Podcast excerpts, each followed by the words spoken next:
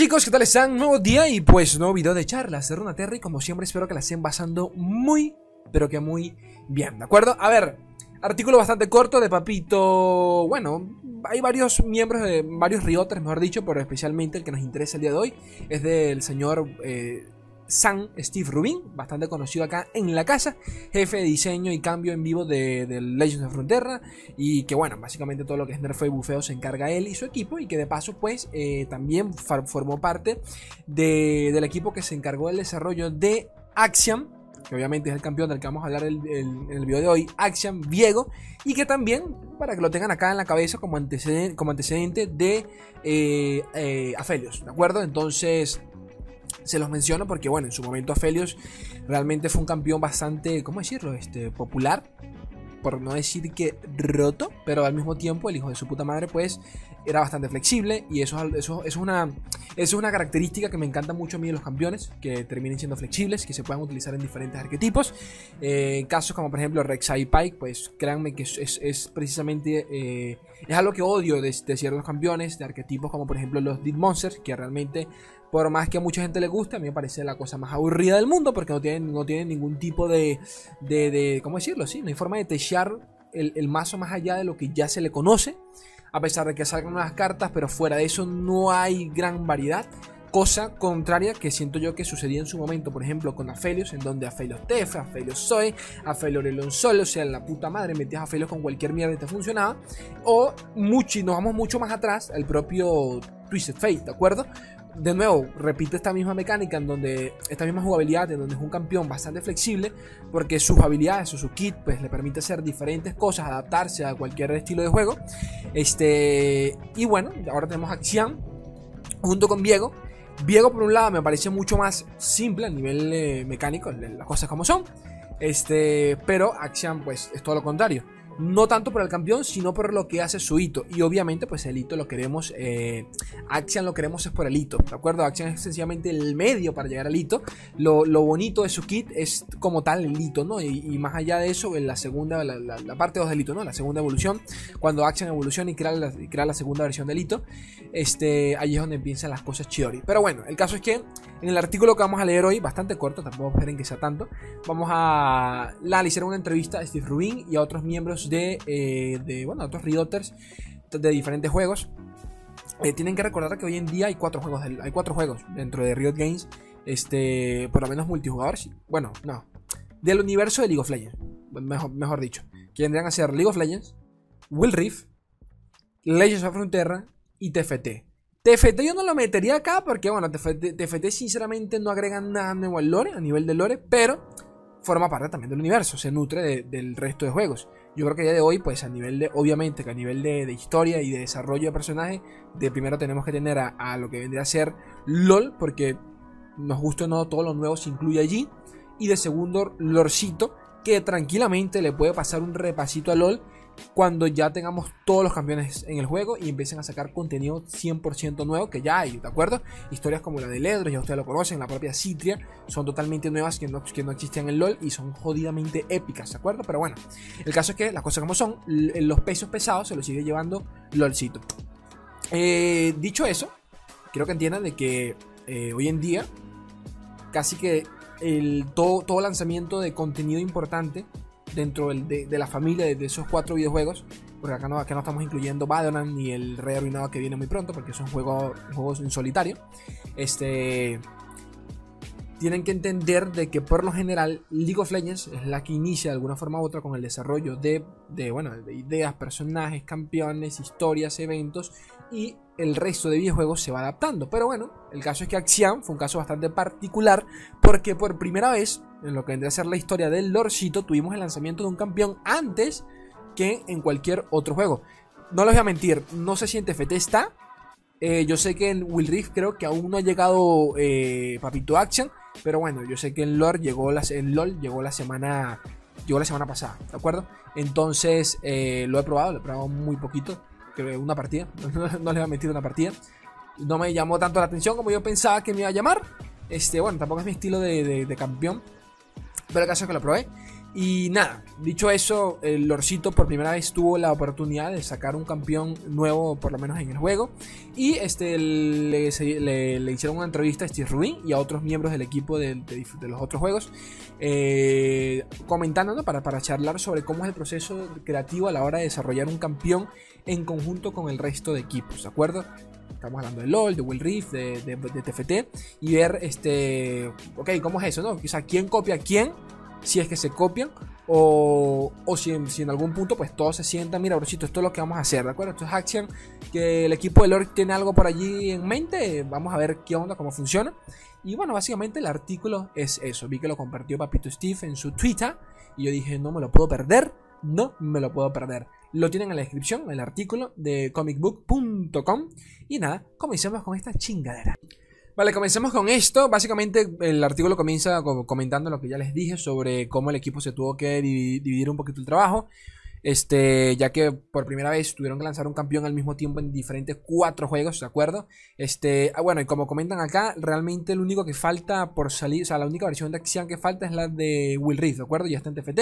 En LoL, como ya les, como, les comenté, pues ya lo probé. Y el de LoL, que tranquilamente hoy en día es uno de mis campeones favoritos, pero bueno, yo lo tengo, lo tengo, si no me equivoco, en maestría 4 día de hoy, o sea que para ustedes quizás no es mucho, pero a ver, el campeón salió hace semana y media y ya le he dado, ya lo tengo casi en maestría 5, entonces la putísima madre. El caso es que, eh, nada, comentar un poquito los aspectos básicos del campeón sobre eh, cómo fue durante el, principio del desarrollo del mismo. Eh, para eso se fueron directamente con, entrevistaron directamente al artista conceptual Justin Albers. bueno, básicamente son estos males que empiezan a, a, a bocetear, ¿no? Cómo, van a ser los próximos campeones o básicamente plasmar un poquito ideas al respecto. Y lo primero que, tuvieron en mente a la hora de desarrollar a, Action, este, bueno, y obviamente que esto ya forma parte del equipo de League of Legends, ¿ok? Quiero que tengan eso en mente. Eh, lo primero que tuvieron en mente a la hora, de desarrollarlos eran dos cosas. Primero, eh, el atuendo, ¿no? Como el atuendo de él como sentinela. Y de paso, su eh, su arma, ¿ok? Que es básicamente lo que siempre se ve en casi que todos lo, todo el arte del campeón. El de League of Legends, que me parece muy, muy hermoso el arte del Splash Art. Se ve todo volteado a él. Se le ve la túnica. Bueno, túnica no, ¿cómo se dice? La bandana, algo por el estilo. Este, muy al estilo Assassin's Creed. Para, para los que para los que entiendan de las, de las referencias. También algo al estilo Uncharted por la personalidad de Nathan Drake. Pero bueno, este también tiene y bueno, el arma que siempre se ve en todos los splash art que hay en el juego del campeón. En, en, lore más aún. El lore, el, primer arte me parece bellísimo. El segundo no tanto, no sé. Sixmore Vodka, que es el equipo de desarrollo de, el equipo artístico de todo el arte de LOL, por lo menos los campeones, hacen un tremendo trabajo, pero no les miento. A veces no me gustan ciertos campeones, pero X, no tiene nada que ver con esto.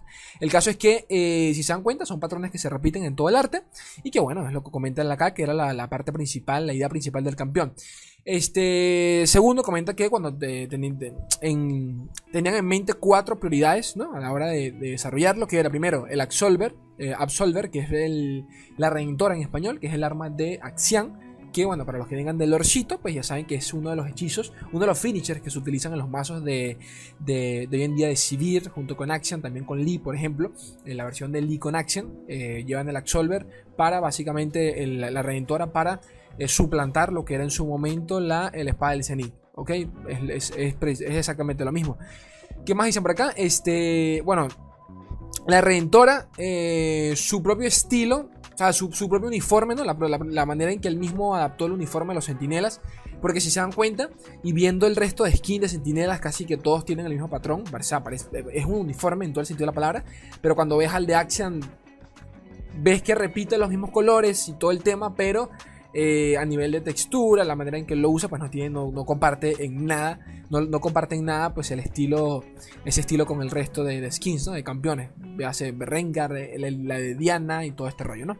Este, ¿dónde estoy? Que no me quedé. Ah, bueno, su, su, cuerpo, que comentan por acá, pues su cuerpo es, eh, lo desarrollaron de manera que sea musculoso, porque bueno, sexualizar hay que hacerlo. Y segundo, pero al mismo tiempo medio delgadito porque, a, ver, se supone que es un héroe, el hijo de puta tiene que estar saltando, ¿no? Con, con, la, con el gancho por todos lados y por ende no, te van a hacer un man súper musculoso porque no es, este, eh, no es, en, la práctica no es posible armarte un man como Ganen y que tenga un maldito gancho y que se esté guindando por allí. No, no cuadra, ¿no? El caso es que, bueno, por eso si lo ven es bastante estilizado, ¿no? El man es como bien. Sí, tiene como cuerpo de. de. de ¿Cómo se dice? De. De, man, esto que hace, ¿cómo se dice? Nadador, no, sí, de. No, pero tiene una palabra, se me olvida, ah, loco, en, analfabetismo, increíble. Sí, como de estos manes que hacen natación. Ustedes me entienden, que son todos así como triangulares, de su puta madre. Pero bueno. Y, y por cuarto, pero no menos importante, su cabellito, su, su, cabellera preciosa y hermosa. Este, bastante bueno, ya ustedes me dirán, porque yo sé que muchos de ustedes están más al tanto de, eh, de las etnias, ¿no? En qué se basan a la hora de desarrollar ciertos campeones en base a su, en base a su región, porque al ser churimano, si no me equivoco, tiene, tiene medio estilo, medio estilo egipto, egipcio, pero también medio, medio hindú por sus facciones. No sé si soy solo yo, pero bueno, ya me comentarán ustedes qué tal. Este, ¿qué más? Bueno, básicamente eso, a la hora de, desarrollar, de plasmar en un principio cómo iba a ser el campeón. Continuamos y vamos a comenzar directamente con la versión de Action en League of Legends que dista mucho, o sea, tiene, tiene bastantes diferencias con la, de con la de Lorcito, ¿de acuerdo? Porque, por si alguno no lo sabe, porque yo sé que hay gente que no juega LOL del, todo, ya no le dedica tiempo a LOL, este Action revive campeones aliados en, en, en LOLcito, ¿de acuerdo? Este, que recuerdo cuando se presentó, cuando se presentó, yo dije, verga, pero, pero, o sea, es este tipo de casos en donde uno pensaría que la mecánica principal, además del gancho, sería el tema de revivir. Y uno diría, bueno, estos manes van a adaptar ese tema de revivir, lo adaptarían en lore, pero no terminó siendo así. Entonces, bueno, ya vamos a hablar sobre la versión de, de, de Runaterra. Estamos con la de LOL. El caso es que, bueno, tal y como ya les he comentado con anterioridad, pues sí, obviamente que el equipo principal que diseña los campeones sigue siendo el, de League of Legends, ¿no? Eh, eh, comentan por acá, el, ¿dónde está el productor de, del campeón que vendría a ser Ryan. Ay, la puta madre, se me fue.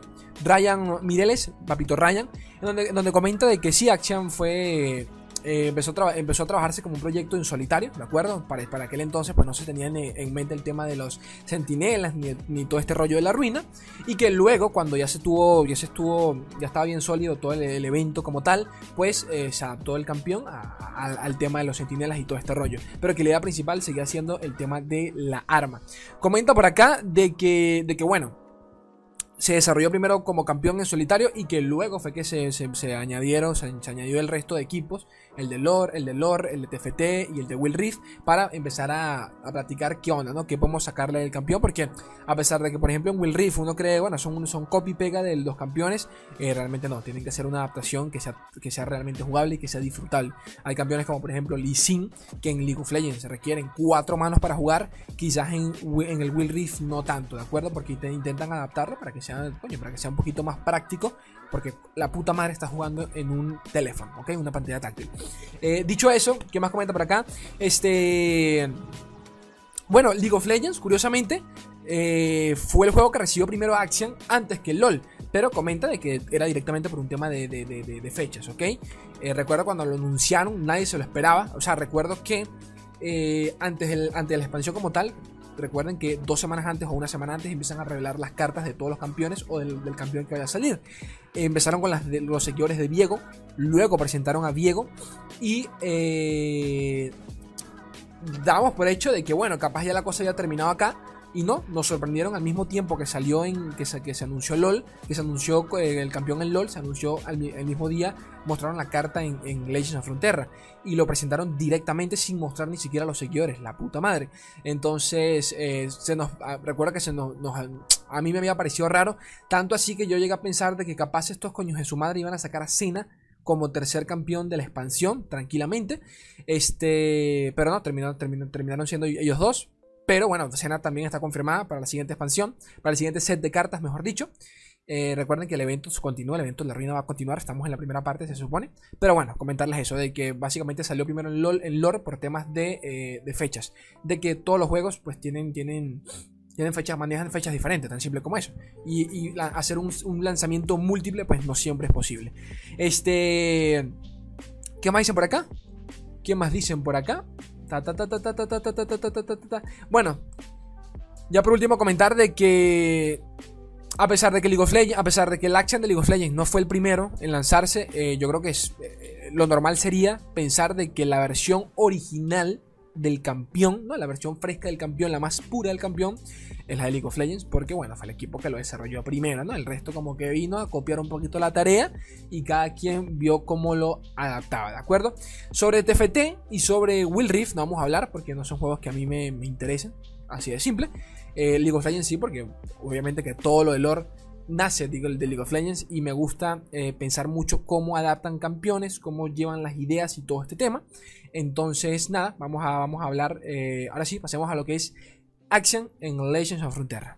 Esta parte de la entrevista pues ya se la realizaron directamente a Papito Steve Rubin, ya ustedes saben quién es, en donde, eh, nada, comenta directamente, a ver, a ver que estoy leyendo por acá, yo traduzco esto en vivo, gente, ustedes no lo crean, de que nada, eh, fue un reto total empezar a desarrollar un campeón eh, que no estuviese en, League of Legends y al mismo tiempo pues lanzarlo, ¿de acuerdo? Al mismo tiempo y todo este rollo, ¿no?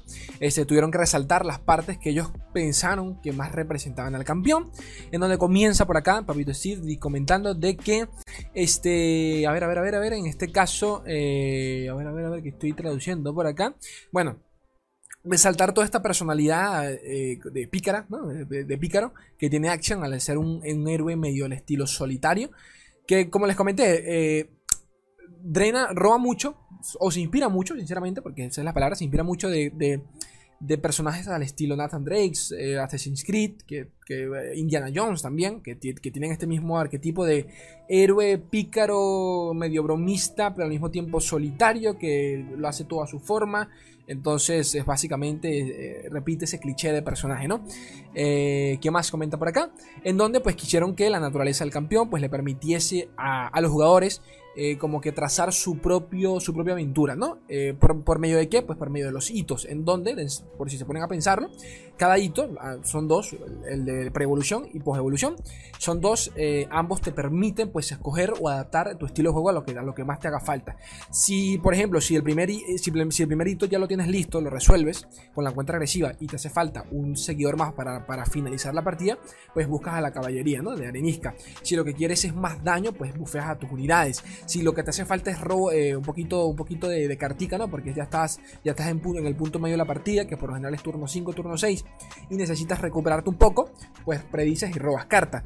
Tú verás cómo te adaptas. Y lo mismo pasa con la segunda, la segunda evolución del hito en donde ya, ya es bastante, bastante buena la, la elección que puedes tener allí tienes vulnerabilidad, lo cual está tremendo, haces vulnerable a toda la mesa del, enemigo, pues le puedes colocar bufeas a tus campeones y de paso le colocas el cuante hechizo, pero ya, ya, depende de ti, porque, porque capaz no tienes una, una, acción en mesa o no tienes a otro campeón en mesa, entonces capaz no te sirve para una verga. Y de tercero, eh, tienes al. robas dos cartas y le reduces el coste a toda tu, a toda tu mano en uno. O sea, dependiendo en qué momento de la partida y dependiendo, dependiendo también, de nuevo, del maná que tengas, te puede no servir. Y eso es lo que me encanta del campeón, que tú eras como te adaptas, pero que por lo menos te da la opción de hacerlo. Y como comenta Steve, es como si, es como una especie, una especie de, de RPG virtual dentro del lorcito, ¿no?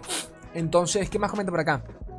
Eh, los, aspectos, los aspectos del kit que más quisieron resaltar fue, eh, fue todo este tema de, como les dije, de su, de su ir eh, como el pícaro, ¿no? Aventurero solitario. Este, el tema de, la. ¿Cómo se llama? De la.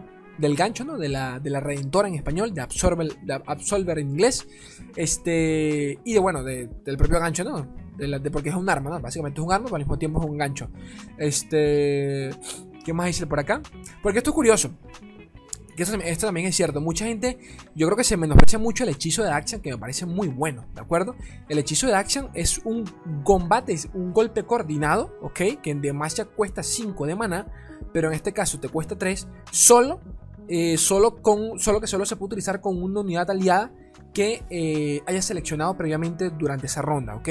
Eh, explícatela y bueno, que le coloques una gema, por ejemplo, una gema de dragón, o que lo hayas bufeado con cualquier hechizo. Le colocas un Sharp Sight, un, un rompe, rompe rocas, eh, rocas moldeadas, creo que se llaman, no recuerdo.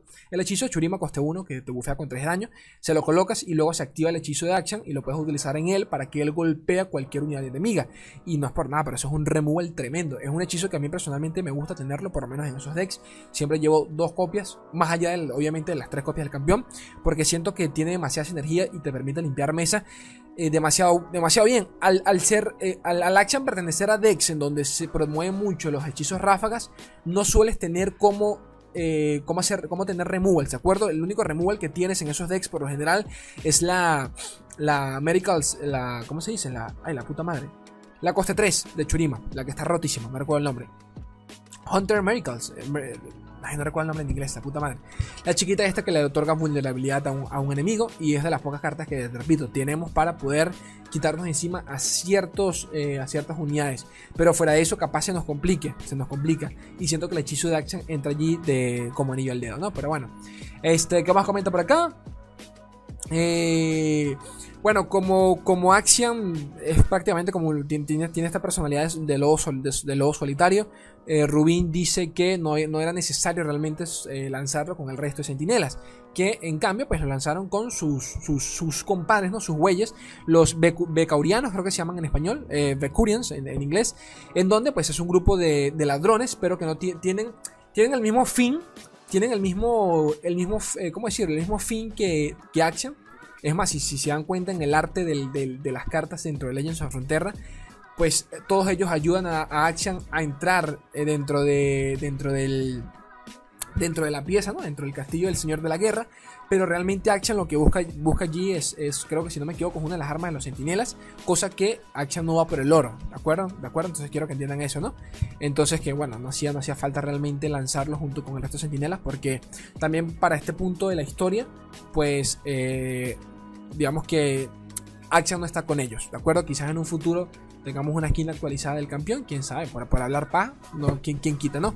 O que por ejemplo alguno de los sentinelas nuevos eh, del próximo, de los próximos parches, pues venga, con venga allí con el arte de fondo y salga Action por allí, es muy probable. Pero bueno, eh, ¿qué más dice por acá? Eh, no, lo que, les, lo que les comenté. Y por último, porque yo creo que ya terminamos con, con el artículo en cuestión.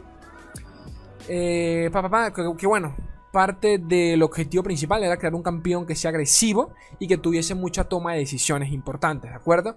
Este, más que nada para, funcionar, para que tenga sinergia con, este, con, los combos, con mazos combos, ¿no?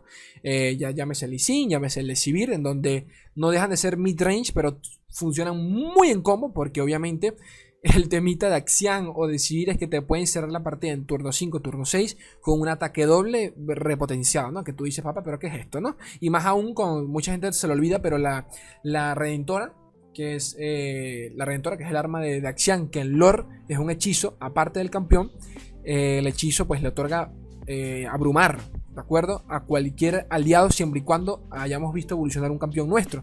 Entonces, eh, básicamente la carta pasó a reemplazar a lo que vendría a ser en su momento la el espada, el espada del cenit. ¿Ok? Entonces, la puta madre. Y comenta por acá, guiño, guiño, que eh, Papito Steve Rubin quiere que, bueno, espera que la gente lo convee un poquito con. Eh, con mazos de Demacia. ¿Ok? Así que Ojo, que por allá ya, hay uno que al parecer ha sido la joyita de la semana porque ha tenido un win rate de su putísima madre. Así que por allí ya se los voy a compartir. Pero bueno, básicamente eso es toda la entrevista que le hicieron a Steve Rubin. Eh, la quería, la quería, la quería hacer porque me interesa mucho todo este tema de desarrollo de campeones y todo este rollo entender cómo, cómo plasmean los campeones del LOL al lore y porque eventualmente ustedes saben de que vamos a tener nuevos campeones exclusivos de Runaterra y me muero porque ese día llegue. Chicos, recuerden que me pueden escuchar también en Spotify, me pueden apoyar en Patreon eh, desde un dólar si el contenido es de su grado. Yo estaría totalmente agradecido para poder seguir con el canal y todo este rollo. Eh, y como siempre, chicos, yo los quiero un mundo y la mitad de otro. Un beso enorme, gente bella.